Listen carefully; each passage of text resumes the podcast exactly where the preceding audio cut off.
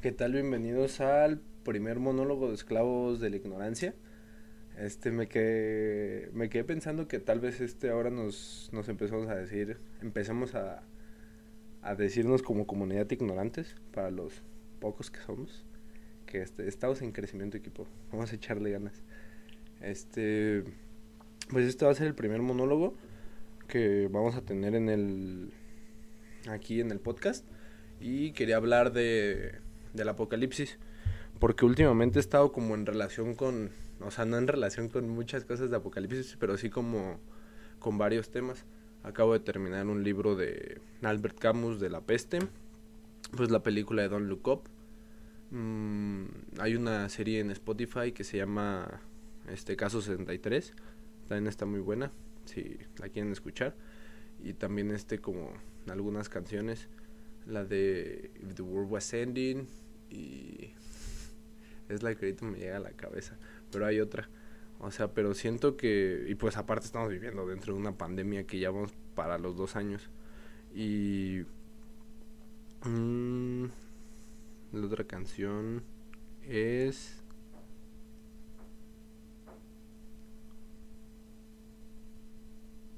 Ay, no lo sé, no recuerdo, pero hay otra canción en estos momentos que también este está apocalíptica. Este si me si me acuerdo lo, lo digo aquí en el, en el capítulo. Bueno, este pues a lo que voy es no sé, tal vez sea cosa mía o o no sé por qué hemos visto o yo he notado o tal vez así porque yo he estado viendo todo de lo mismo, pero hay como varios temas relacionados últimamente con cosas como del apocalipsis del fin del mundo, pero no sé qué tal y es una llamada de atención. Aparte he tenido conversaciones de esto con, con mi novia, de, de que haremos si fuera el fin del mundo, entonces también pues por eso lo es un tema como que quiero tocar. Siento que el apocalipsis es algo que va a ser inminente, pero que va a ser provocado por nosotros mismos como humanidad. Entonces, pues recapitulando un poquito con lo que dije que iba a tocar, con el libro de la peste, pues es un libro que se, que se escribió en los 40, 1940. Este, entonces de eso para acá, pues la peste fue en los 20, pero el libro se escribió en 1940. Entonces, más o menos por esos años, son como de la, de la peste para acá son 100 años, pero el de que el libro se escribió para acá son 80. O sea, no es como que no sea nada. Y cosas que se me hacen muy como asombrosas o y que hasta dan un poco de miedo que hayan pasado que le que viene el libro es como pues ver que en sí esto esto ya lo hemos vivido y, y, el libro toca que, que conforme va avanzando el tiempo no le damos se nos va olvidando lo que está pasando o sea, lo que pasó y todo lo que, todas las muertes y todos los problemas que nos trajo y todas las cuestiones sanitarias y el estar encerrados. No sé exactamente cuánto haya durado la peste, no es algo que toquen en el libro, pero sí inician como, como cuando esto inició con ratas, la de nosotros, nuestra peste, nuestro COVID fue con, con un murciélago, pero pues que si ellos no están preparados, no sé por qué nosotros tampoco, o sea, es algo que no se debió tomar, tomar este pues así tan tranquilo. Siento que no estamos preparados a pesar de que ya hemos vivido cosas así. Hace poquito me estaban me estaba platicando Katia acerca de del eterno retorno de Nietzsche. Entonces este y también eso lo toca mucho el libro que cuando no le damos el peso suficiente a las cosas y no le damos como la continuidad y tratamos de volver a prevenirlo, olvidamos lo que nos causó y todo el problema que fue para nosotros. Entonces, a pesar de que ya, ya hayamos vivido otras pandemias, no estuvimos preparados para esto y ni siquiera hemos salido. Y, y eso también lo narran en el Eterno Retorno. Lo, lo tocan después, espero tocarlo más a fondo ya que sepa más de eso, pero en el Eterno Retorno es este... No lo... No le damos el peso a las cosas que deberían de tener y por tanto este las vamos olvidando y las vamos dejando en el pasado. Si, si, si leyéramos los libros de historia, no solo que conociéramos lo que fue la peste, sino que viéramos cómo se tomaron las cosas y cómo fue el, el antes, o sea, la preparación, el post, el into y el no, el pre, el intro y el post de la peste por como lo narra en el libro Camus, este no estaban preparados y eso que ya habían tenido peste, pues nada más reconocían el virus y sabían más o menos como qué hacer, o sea, algunas medidas sanitarias. Luego vamos al intro de que, o sea, lo que estaba pasando en, en medio de la situación y cómo pues la gente se fue aislando, este dejaron de verse con sus seres queridos como nosotros nos ha pasado y nos sigue pasando y, y pues que en realidad algunos decían que no, otros decían que sí, pero lo que más me llamó la atención fue lo que pasa post post peste, ya que estaban saliendo, habla mucho de hay una no, no es exactamente la cita, pero parafraseando lo dice así, dice que, que está muy cañón, que, que apenas tenemos un destello de libertad otra vez como el que teníamos antes y a pesar de que la normalidad no vaya a volver a ser como la era, este, la vida nos está mostrando que estamos regresando a esto, pues a poder vivir una cotidianidad parecida a la que vivíamos antes, aunque en realidad no va a poder volver a ser. Porque dice, imagínense esto, lo narra Camus en los 40 dice que ya otra vez estaba empezando a ver estrenos de películas en el cine. O sea, también ahorita. Y, y que los lugares de afluencia social, que eran como bares, restaurantes, este, panaderías,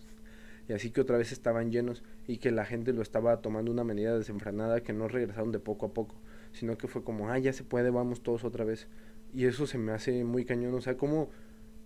repetimos constantemente cosas que suceden en el pasado solo por el simple hecho de que no la conocemos. Bien dicen por ahí en un podcast que se llama El Dolop y también otros dichos. O sea, el dicho no es del dolo, pero ahí lo dicen que quien no conoce su historia está condenado a repetirla. Pero ahí lo, lo usan para cerrar como el final de cada capítulo. Entonces, quien no conoce una pandemia está condenado a repetir las mismas acciones que, que repitieron en otras pandemias. Pero pues esta no sabemos el cómo pueda mutar el virus y luego ya conectando con esto de caso 63, pues yo lo voy acabando, pero se me hace muy cañón porque ahí este lo podemos conectar como de dos maneras. Este decir que que hay un que empieza con la cepa de del COVID y luego la cepa muta y la cepa muta una cepa llamada Pegasus. Quien no lo haya visto, perdón si la estoy haciendo spoiler, narra, digo, evoluciona una cepa que le ponen Pegasus como nosotros tenemos ahorita el Omicron, pero esa es como es donde inicia el futuro y es donde es el evento Vortex del fin de la humanidad. Por tanto, eso está muy cañón verlo reflejado una serie que, porque es de 2020, una serie que se hizo cuando inició la pandemia y que dijeran que en 2022 iba a salir una cepa que iba a iniciar con el fin del mundo, está, está cañón esa situación. Y siento que es una novela que te, que te meta así en la historia hace que esté mucho más como más pelado, o sea, hace que la sufras y, que te metas en la historia y que sientas que son cosas que pueden pasar porque toma datos de la vida real como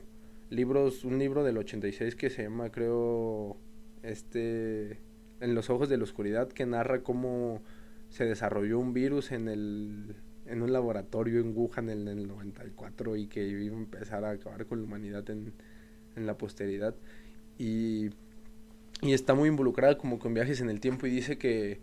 que lo intentaron dejar a la cultura popular, que intentaron este enseñarnos con películas y con libros y con novelas y con mensajes subliminales, que venía una pandemia y que teníamos que cuidarnos, pero que no lo, no lo hacíamos.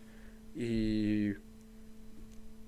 y pues está muy cañón que lo relacionen así, que tomen hechos como de la parte real, está muy, muy bien hecha, pero pues sí te pone a pensar que así bien conspiranoico, que son cosas que tal vez están planeadas o cosas así. Pero está muy buena. Pero algo que de ahí sí está muy de ciencia ficción es que, o quién sabe, que... Es que no sé, porque también... También como esta parte de...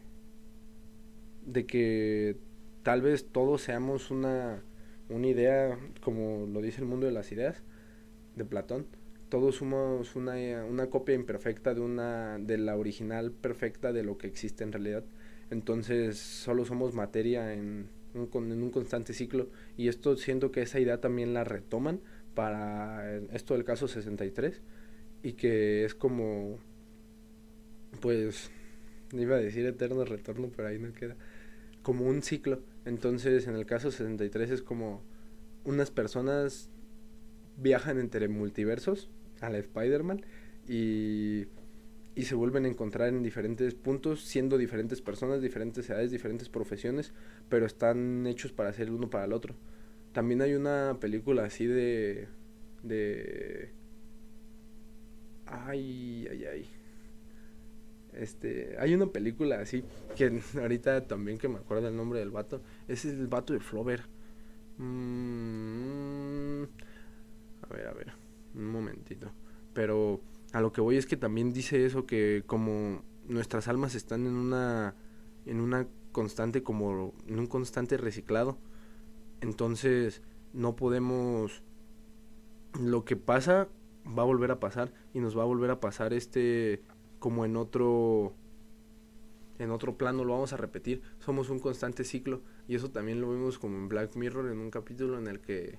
es de probabilidades, es una aplicación de probabilidades para encontrar con tu pareja perfecta. Y también siento que es como la idea principal de, de las de la idea de lo que es un alma gemela. Entonces está está, está cañón que un, un alma gemela es un alma que se va reciclando y se vuelve a encontrar con esa misma alma y y de esta manera pues se vuelven a encontrar aunque no sean las mismas personas las mismas este profesiones ni las mismas ciudades mismo idioma ni se van igual se conocen de anterioridad. No sé tal vez es un está en el consciente colectivo que que es que es que somos una repetición constante y por eso con algunas personas podemos llegar a sentir como eso que que las conocemos de antes, porque se siente, no sé, no sé por qué, pero se siente. Y se llama, la película que está diciendo ahorita, se llama Más allá de los sueños, es de Robbie Williams, y ahí también llegan como a una parte que se, es como el cielo, y lo y se encuentran ahí y vuelven a iniciar su ciclo. Y eso también es lo que digo el caso 63. Termina todo y vuelven a iniciar el ciclo y se vuelven a encontrar y son esas personas las que las que van a salvar el de este el mundo por medio de sueños, de sueños que viajan como con su doppelganger en otra línea temporal, porque como somos reciclados este por un evento que se llama Garnier Malet que también quiero investigar más después de eso para luego comentarlo por aquí. Y, que básicamente es que como alguien que comparte como que hay un, un doble de ti en otra línea temporal o en otro universo y por medio de sueños te puedes conectar con él y o con, con esa con la persona pues que representa esa entidad que eres tú pero en otra línea temporal y y pues de esta manera vas a vas a, se logran como transmitir mensajes, está, está cañón, está difícil de explicar y recomiendo el caso 63, pero eso también no sé, lo, se me hace como el efecto mariposa, que el aleteo de un, el efecto mariposa se supone que el aleteo de una mariposa puede hacer que cambien todos los eventos y acontecimientos que van, que pueden suceder, este, dependiendo de lo, de lo que sea. Y, y eso también lo vemos hasta ejemplificado con en la cultura tanto de los ángeles como en la cultura griega, el se supone que Lucifer tiene un hermano, este y, y su hermano puede alterar una decisión muy pequeña para que se desate un efecto mariposa y así termine sucediendo algo más. No sé, siento que está muy cañón y eso también relacionado y como estamos en esta parte de apocalipsis, antes de pasar a, a de salir de Camus y con el caso 63, relacionando estos también, si se fijan, como digo, uno habla de la peste y otro habla del COVID, y algo en lo que se relacionan los dos y que obviamente puede haber tomado inspiración de, pero no toda la gente sabe lo de lo de Camus. No, no toda la gente tiene conocimiento de la peste, no todos la tenemos, si lo tuviéramos hubiéramos agarrado la pandemia diferente. Este hablan de que en determinado momento la gente prefirió ir a buscar sus sus como sus riquezas mejor en el bosque o como en los cerros y estar al aire libre y eso es una hasta tendencia de que marcas ya encontraron que en estos momentos como la convivencia en espacios cerrados ya no es tanto una opción. Están buscando hasta no sé promover que haya más como camionetas pick up o promover el no sé el camping y, y las actividades al aire libre porque son cosas para para no estar como en afluencia de gente. Pero que se repita hasta esa condición, tal vez eso es algo hasta el instinto decir, no, pues es que estamos estamos en esta situación y lo único que podemos hacer es este ir al aire libre. Entonces nuestro instinto, nosotros empezamos siendo nómadas. Entonces regresamos a nuestras bases y a intentar como estar aislados en la naturaleza para cubrirnos de, estas enfermedades y que eso lo toquen también, que digan en esta novela futurista posapocalíptica que es este caso 63 y que también es algo que toquen dentro de la peste de Camus está muy cañón. También algo que para entrar en tema con relación de ahora la peste de Camus y Don Look Up en la película este Camus bueno primero con Camus. Camus dice que al final de cuentas todos, todos tenemos la peste, que, que la humanidad somos como una enfermedad mientras no queramos erradicarla y no y nuestros propios hábitos son los que nos van llevando a estar generando estas estas pandemias porque si viviéramos más equilibrados y fuéramos este como más uno con la naturaleza y uno con nuestros semejantes que fuéramos más igualitarios no no seríamos, no tendríamos, no estaríamos propensos a, a esto, a estas enfermedades. Y también eso siento que se ve reflejado un poco en Don Look Up. El hecho de que, de que pues la película, mm, pues sabemos que el virus mutó acá por cosas de los murciélagos, no sé, y por los contactos que tuvo con los humanos y estas cosas, se supone que es el desarrollo de, del virus, pero pues empezó porque no no le estábamos dando su espacio a la, a la naturaleza, yo quiero pensar. No sé, y eso es por donde lo quisiera tomar. Tal vez estoy creando narrativas que no tienen sentido para conectar las cosas, pero así lo veo. Y, y pues la película siento que es una cachetadota a la sociedad porque refleja mucho, ya la habíamos tocado en el podcast con Gus, pero siento que refleja varias cosas que refleja, obviamente que no le damos la importancia necesaria. Esa ni siquiera es una pandemia, ese es un apocalipsis, fin del mundo, viene el meteorito y es una,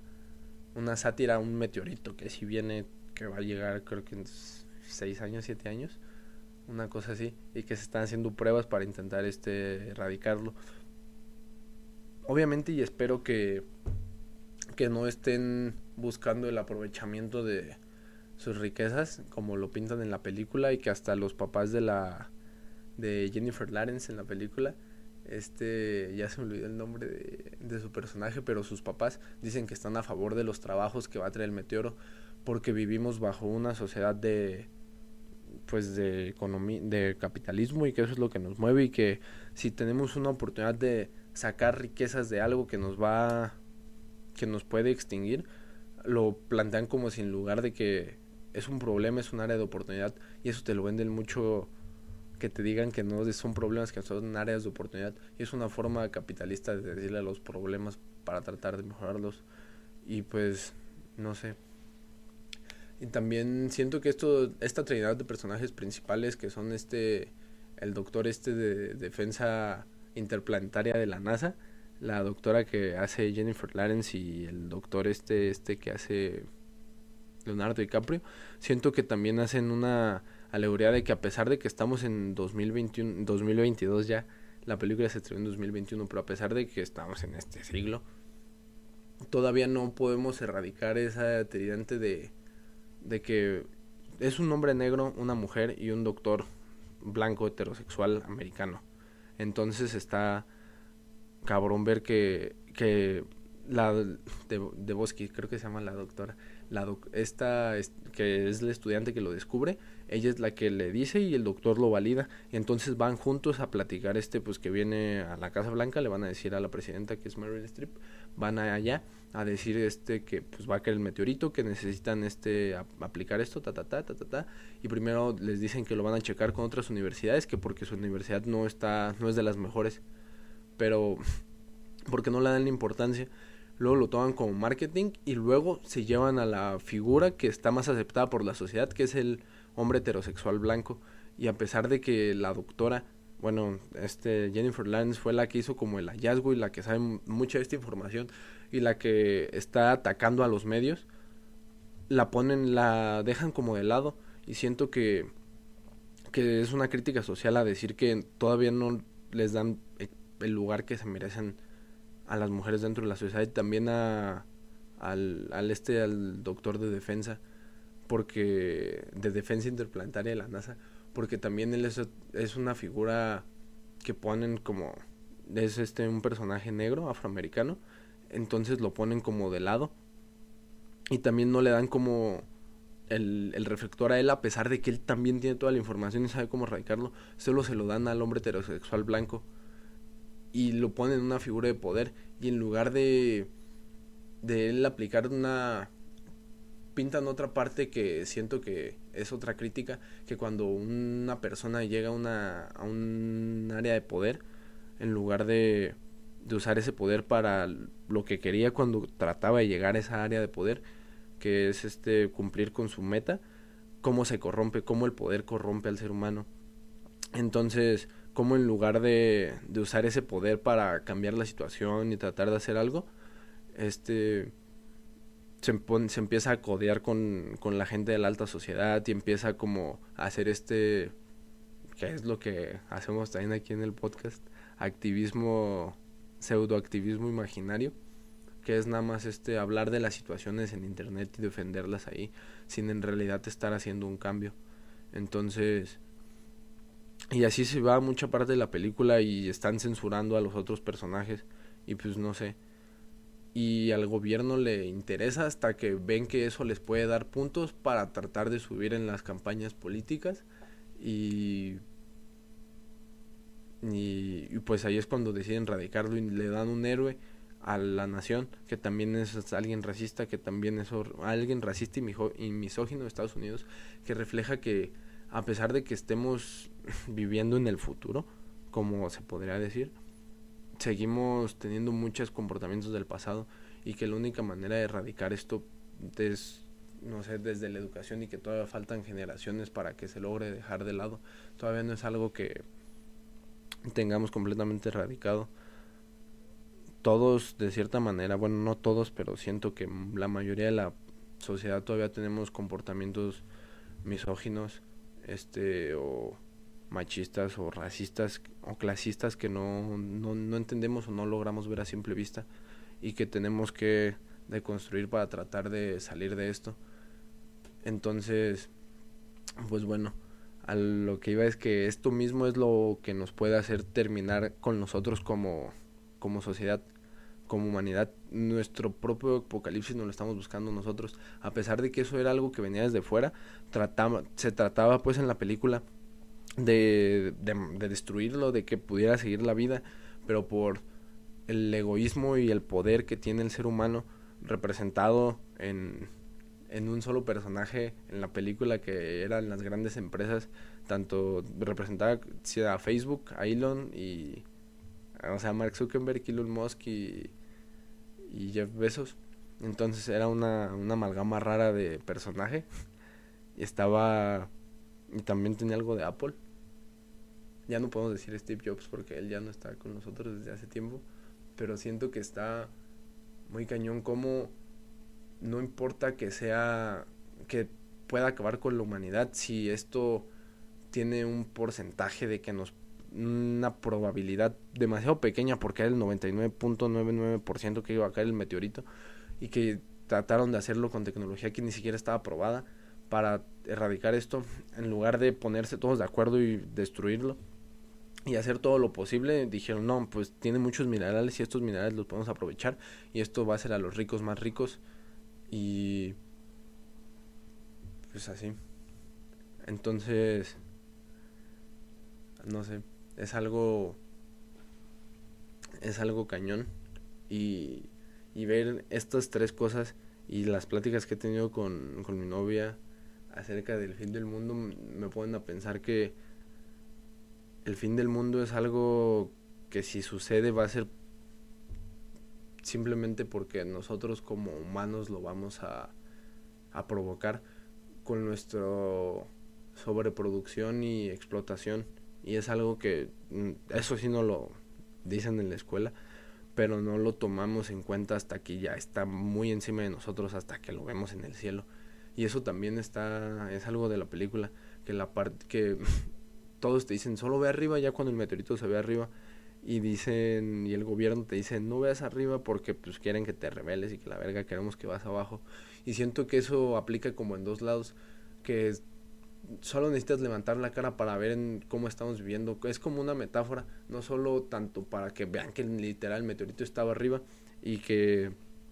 sino que solo levantes la cara y que veas que estamos viviendo totalmente sesgados y nos y dentro de una productividad que está creada para que seamos, para que funcione dentro de un sistema capitalista y nos quieren con la cabeza abajo. Entonces, no sé, siento que eso es también parte de lo que tenía la película y, y pues ya, en resumen, este, pues